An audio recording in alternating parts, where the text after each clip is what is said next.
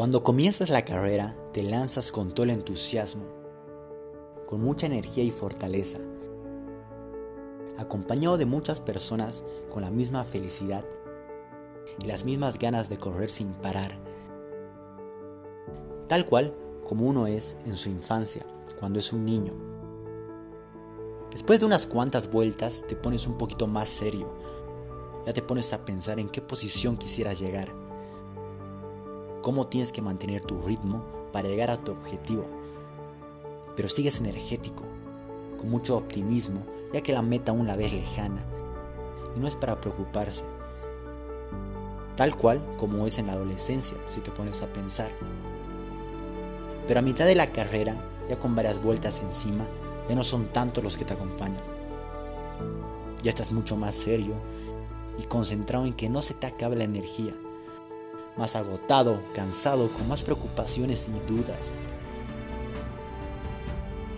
Pero lo que sí no tienes dudas es en cumplir tu objetivo final, ya que vas por la mitad, ya que ya avanzaste un largo camino, con buenas y malas, pero sabes que tienes que cumplir la meta y no rendirte por más dura que parezca. Ese tramo vendría a ser la vida de Maduro, la con familia y trabajo en la mayoría de los casos. Y por último, ya faltan pocas vueltas para llegar a la meta, pero tu cuerpo te duele. Hay segundos que sientes que ya no puedes continuar.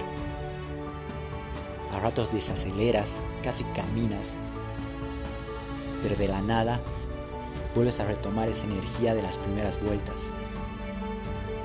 Escuchas el aliento de la tribuna, esos aplausos y ánimos que te dicen interiormente, vamos, vamos a acabar esto, vamos a acabar a lo grande.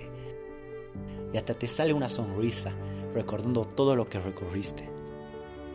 Y al final, levantando las manos, ya casi sin aliento, llegaste a la meta, lo lograste, se acabó.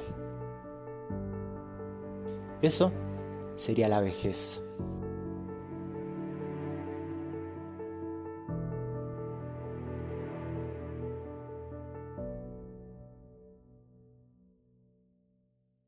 Esto es algo que escribí en cuarentena y bueno, por supuesto que todas las vidas son diferentes, pero me parece muy bonito que en general todos tengamos ese pensamiento y esas ganas que se tiene en una maratón de acabar victoriosos y eso plasmarlo a la vida.